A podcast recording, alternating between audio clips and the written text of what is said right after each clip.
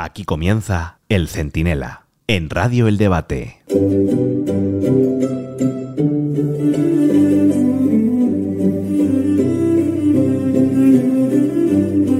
Miren, en un país normal, y normal es un país donde el presidente del Congreso, el del Tribunal Constitucional, el de Radio Televisión Española, el fiscal general del Estado, el jefe del CIS y hasta el responsable de correos no fueran los mayordomos del señorito de la Moncloa, a estas alturas todos los medios de comunicación estaríamos contando la dimisión del presidente del gobierno tras las revelaciones del debate sobre su inaceptable comportamiento.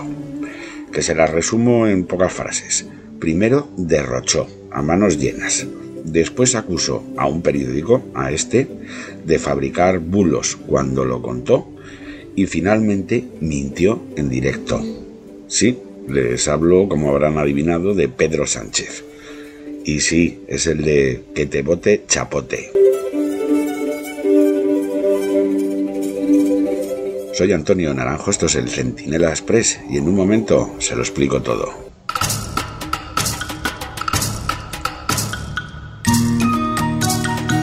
Si hay dos palabras que resumen a Pedro Sánchez, son muy a su pesar, que se pone malo, chapote y falcón. Tú las pronuncias en público, da igual dónde, ¿eh? juntas o por separado, y a él se le pone la cara de estar sometiéndose a una colonoscopia, pero sin anestesia, ¿eh? Ahí, a pelo, en frío. Y bueno, la verdad es que es comprensible. Chapote resume su sumisión con Bildu y por mucho que le moleste a Sánchez, es una expresión de la indignación de la calle por sus apaños con Otegui. Decir que te bote chapote no es ensalzar a un asesino, ni humillar a las víctimas, ni olvidar quién es, como dicen los sanchistas más zorrocotrocos, bueno, pues para ver si así consiguen que se deje utilizar. Bueno, pues es simplemente denunciar que con Sánchez, el brazo político de aquel horror, vive momentos de gloria y ha logrado buena parte de sus objetivos, reescribir la historia con esa ley de memoria democrática que escribió Sánchez a Pachas con Otegui, liberar a terroristas, que primero los sacan de las cárceles de origen sin contar con el criterio de los profesionales de allí, los mandan al País Vasco y ahí el PNV los va soltando poco a poco y que parezca un accidente. O decidir los presupuestos del Estado, o elegir presidente del gobierno en varias investiduras, o convertir Navarra en una sucursal a Berchale del País Vasco. El periodismo, pues hará muchas cosas, pero la más importante de ellas consiste en decir la verdad, aunque duela, sobre todo si duele. Así que sí, se moleste quien se moleste, que te vote chapote, Sánchez.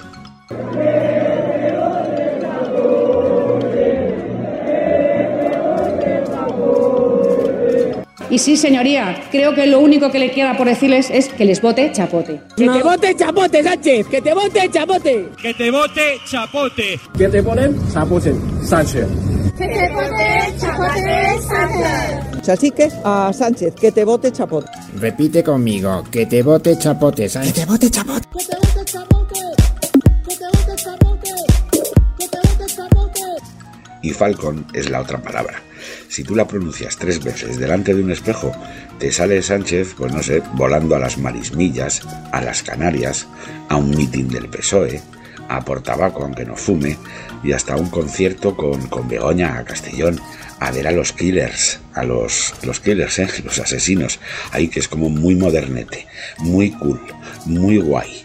Pero claro, con un avionaco pagado por todos, la churri al lado y pasándole la factura de la ronda al erario público.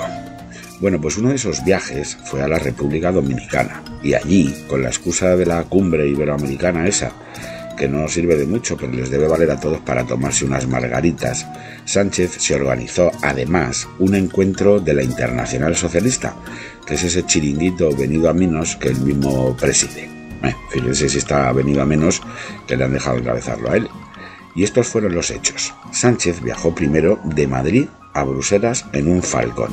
Después hizo ir a la capital de Europa a un Airbus aparte, probablemente con su mujer, con Begoña, la de los Killers, la de ahí vámonos al concierto, y también con 25 colaboradores que se iban a llevar a la excursión mm, también a la República Dominicana. Bueno, pues más tarde se cogió él mismo el Airbus para ir a Santo Domingo desde Bélgica sin tener que parar a repostar en las Islas Azores.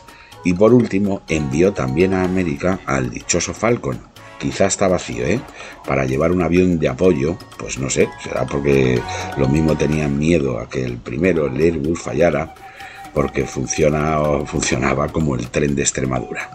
Bueno, pues bien, una vez allí, y con la cumbre iberoamericana ya concluida, ¿eh? ya habían terminado, se habían dado los besos, las fotos de rigor, Pedro Sánchez decidió quedarse para celebrar el guateque socialista, con todos esos lumbreras que están dejando sus países pues hechos unos zorros. Y la verdad es que viendo cómo va España, quizás Sánchez aprovecha esas reuniones de socialistas hiperventilados para tomar nota y aplicar aquí las mismas recetas con los mismos resultados.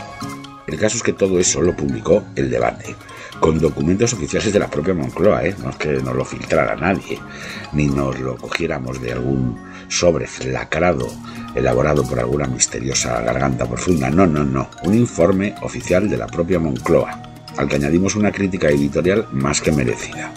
Oiga, señor Sánchez, si quiere irse de juerga ideológica con los colegas, que se lo pague el Partido Socialista. Bueno, por la reacción de otro mayordomo de Sánchez, que es su jefe de prensa en el PSOE, un tal Ión Antolín, que tiene las mismas luces para que se hagan una idea que el tren de la bruja cuando se mete en el túnel. Y bueno, pues su reacción fue iracundo, ¿no? Que menudo bulo, que vaya fake news, que si la ética periodística. Vamos, lo habitual en un pobre hombre que no quiere ser además un hombre pobre y dice lo que haga falta para mantener su sueldecito. Como Fernando Galindo, ¿no? López Vázquez en la película. Un amigo, un esclavo, un servidor, un siervo. Pero lo mejor de todo fue cuando el propio Sánchez, haciéndose el ofendidito con Ana Rosa Quintana, soltó la siguiente acusación contra el debate en público. Leído en otro medio de comunicación decir que yo me fui con el Falcon a la República Dominicana con veintitantos amigos, con mi mujer, a celebrar no sé qué, cuando en realidad donde estuve fue en la cumbre iberoamericana con el jefe del Estado, con el rey Felipe Eh. VI. Con el jefe del Estado, con el jefe del Estado, con el jefe del Estado, cumbre iberoamericana, cumbre iberoamericana, cumbre iberoamericana. ¿Cómo, eh, Pedro? ¿Cómo, señor Sánchez? ¿Que estabas con el rey? ¿Que solo fuiste a la cumbre iberoamericana? ¿Que entonces el debate cuenta bulos porque a ti, pobre, te tienen manía las fuerzas reaccionarias y la cloaca mediática? Pues miren, hay novedades al respecto. Porque Pedro Sánchez no solo aprovechó los aviones oficiales y se montó una comitiva más cara que la boda de Tamara Falcón. Estaban eso, Tamara Falcón y Pedro Falcón.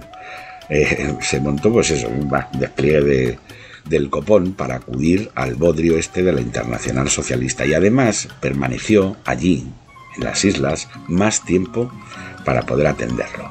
Es decir, al despilfarro que ya perpetró como presidente le añadió otro como secretario general del PSOE, que se explica muy rápido.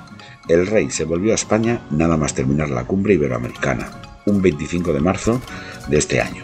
Bueno, pues Sánchez aterrizó en Torrejón de Ardoz el 27 de marzo. Él, bueno, y los dos aviones, y seguramente toda la tropa que le acompañaba, que también se quedaron más tiempo que el mismísimo rey en el Caribe, para una actividad privada, y le pasaron la cuenta al erario, es decir, a usted.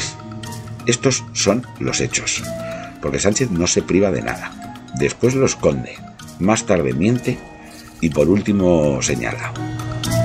En Europa y en cualquier lugar mínimamente decente se dimite por plagiar una tesis, por falsificar un currículum o por pasar una factura de 30 euros, qué sé yo, de una comida privada. Bueno, pues en España, aquí, en lugar de dimitir, el mentiroso se hace el ofendido, no da explicaciones, se permite insultar al medio de comunicación que lo destapa y documenta todo, y además de todo eso se chulea con un comunicador amigo de cómo usa el falcón. Igual, si, si pierde las elecciones, nos podemos ir a una isla de esa donde encierran a la gente. Bueno, ¿y por qué para no? que eche el rato. ¿Y por qué no? Y, y- y si, y si las ganó, te invito a dar una vuelta en el Falcon. Vale. Qué gracioso Wyoming. Ay, qué gracioso Pedro, ¿eh? Luego, presidente, nos extraña eso de que te vote chapote. Y nos extraña también que no pueda salir a la calle, salvo en el Falcon, claro, que ahí arriba no se escuchan las voces. Pero aquí abajo, a pie de calle, las quejas son ya estruendosas. Y quien más y quien menos ya sueña con verle a usted, señor Sánchez, a Otegui, a Chapote y a cualquiera de esta tropa cogiendo un último vuelo en el Falcon a un destino remoto y, a ser posible, sin billete de vuelta.